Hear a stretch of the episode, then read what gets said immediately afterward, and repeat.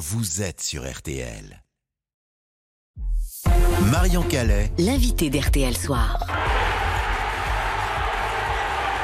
Ambiance garantie avec l'invité de RTL Soir en ce jeudi de l'Ascension, puisqu'on va parler d'un événement planétaire organisé à Paris à partir d'aujourd'hui et jusqu'à dimanche. C'est une compétition de e-sport, le major de Counter-Strike Global Offensive. Kezako, me direz-vous, vous allez le découvrir avec notre invité, une des figures du e-sport en France, organisateur, commentateur de compétition, à la tête aussi de, de sa propre équipe, suivi par des millions de personnes sur les réseaux sociaux. Bonsoir Zerator. Bonsoir, merci beaucoup de l'invitation. Zerator, ça c'est votre nom de scène hein, en quelque sorte de votre vrai nom Adrien Nougaret. Alors cette compétition accueillie à l'Accor Arena à Bercy comme n'importe quel grand concert, c'est quoi? Si on devait comparer ça à une compétition sportive que tout le monde connaît, ce serait quoi? La Coupe du Monde de la discipline, un, un genre de tournoi du Grand Chelem? C'est ça, c'est euh, exactement une étape de grand chelem. On a des, on a des compétitions et des jeux vidéo qui font des coupes du monde, mais là on parle vraiment d'une grande étape d'un circuit euh, mondial. Donc le comparer à un grand chelem, je pense que c'est pas mal à l'approche de Roland Garros, ça peut être comparable. Et ce qu'on entendait en amorce de cette interview, c'est bien euh, l'ambiance hein, qui règne dans les salles qui accueillent ce, ce genre de compétition. Mais le public justement, il voit quoi dans la salle? Alors le public, il voit euh, déjà les joueurs qui sont sur scène, mais comme ils sont derrière leur écran, c'est vrai qu'on voit parfois juste des petits bouts de tête euh, dépassés. Mais heureusement, euh, tout est filmé, il y a des caméras pour voir les, points de vue, un peu comme quand vous allez à un concert dans un stade et qu'en fait vous regardez les écrans géants sur les côtés parce que la personne est sur scène, même si on voit quand même pas mal de choses. Mais ce qu'ils regardent surtout, c'est le jeu qui lui est retransmis sur l'écran géant. Et donc en fait, on a des, observateurs du jeu qui sont eux payés pour faire ça, hein, c'est leur métier, et qui se baladent dans le jeu un peu à la manière d'un drone, si vous voulez, qui filmerait une partie vue du haut. Et c'est ça que les gens regardent. Et après, derrière est incrusté bah, la tête des joueurs, euh, des informations sur le jeu en direct. Et ça permet voilà, de pouvoir tout suivre en même temps. Counter-Strike, euh, pour être clair, c'est un jeu de tir. Et en fait, ce qu'on voit, c'est deux équipes euh, avec une mission s'affronter. Ouais, tout à fait. Vous avez, euh, en fait, le but de Counter Strike, c'est il y a une attaque, une équipe qui attaque, pardon, une équipe qui défend.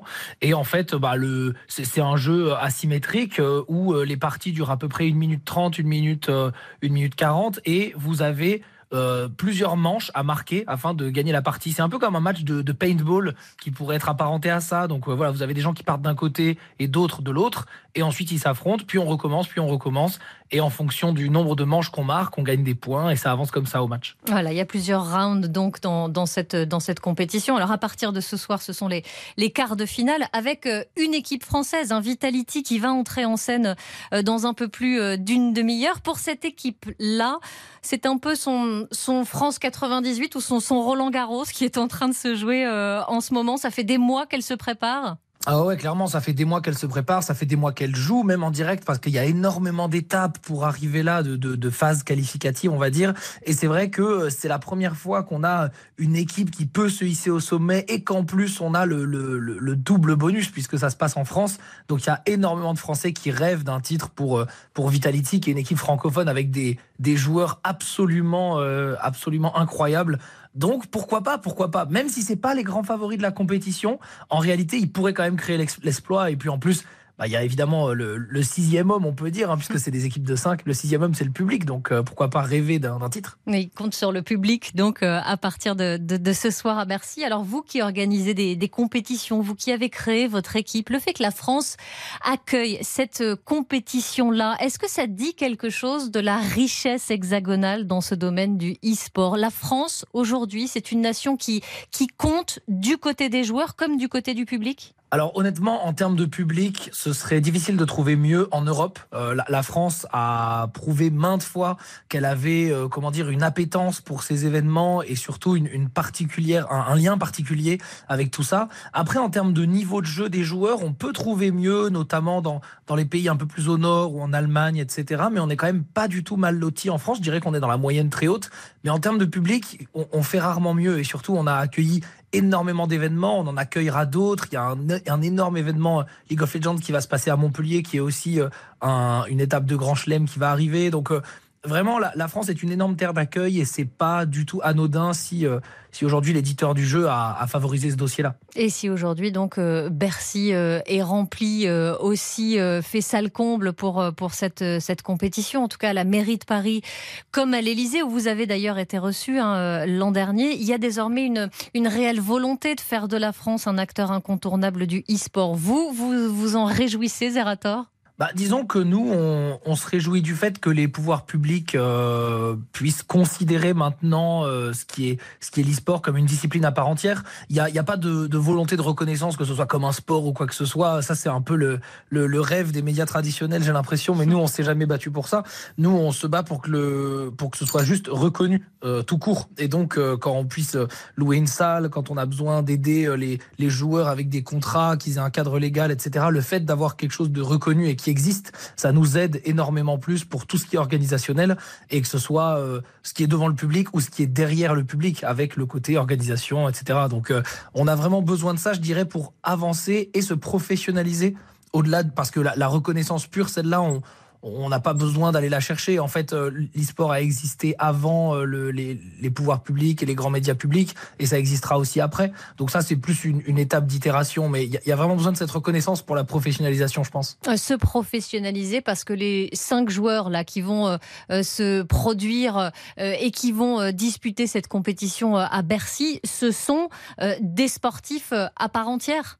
Alors nous, nous on dit pas, on dit pas sportif, on dit des hmm. joueurs pro en réalité, mais euh, c'est vrai qu'ils ont des similitudes avec les grands sportifs, euh, c'est-à-dire qu'on a des, des, on a, on peut avoir du coach mental, on a du coaching staff, on a des gens qui sont là pour préparer leur stratégie, pour analyser ce qu'ils font. Il y a une hygiène de vie qui est ultra saine dans la plupart des grandes équipes. Vous avez des plannings très précis, de la nutrition, du sport, enfin on est très très très loin euh, de, l'adolescent qui joue 16 heures par jour devant son ordinateur, même si évidemment il y a beaucoup de jeux vidéo dans leur entraînement. Puis ça, ça on va pas le, nier. Mais c'est vrai que en général, pour avoir une équipe stable et des joueurs stables, il faut avoir une hygiène de vie stable. Et donc euh, effectivement, on se retrouve à, lier beaucoup les deux. Vous organisez, vous, chaque année depuis 2016, un grand marathon caritatif, The Event, 10 millions d'euros récoltés euh, l'an dernier au profit de cinq associations écolo. Vous continuez cette année? Alors, on est en train de travailler sur la suite de The Event. Euh, dire qu'on continue cette année et donc qu'on reproduit l'événement euh, sous les mêmes coutures, ce serait pas une, euh, une, bonne information. On est vraiment en train de réfléchir à la suite et de préparer la suite, surtout parce qu'on estime que le, The Event a atteint un petit peu son, son apogée dans la formule dans laquelle on voulait le voir. Et donc, on aimerait un petit peu réinventer la formule, le faire différemment. Mais c'est sûr et certain que le caritatif aura toujours une grosse place pour nous. Et en plus, on, adore faire ce genre d'événement et ça peut sensibiliser, aider, comprendre certaines choses. Donc ouais, évidemment, on continue et on prépare la suite. Et ça continue donc de, de, se travailler, de se mûrir pour cette, cet avenir pour euh, The Event. Merci à vous, euh, Zerator, de nous avoir euh, accompagnés ce soir dans cet univers si riche et, et si vivant donc du e-sport en, en, France. Bonne soirée à vous. Merci, merci d'en avoir parlé, c'est super important. Et pour tout savoir du e-sport, je vous renvoie aussi vers le dernier épisode du podcast de la rédaction de RTL. Focus à retrouver sur l'application RTL et sur rtl.fr. RTL Soir. Et RTL Soir se poursuit dans un instant au plus près des marches du Festival de Cannes où un aventurier est attendu euh, ce soir. On ne sait pas s'il aura son chapeau et son fouet, mais Harrison Ford vient présenter le dernier Indiana Jones. On en parle juste après ça. RTL Soir.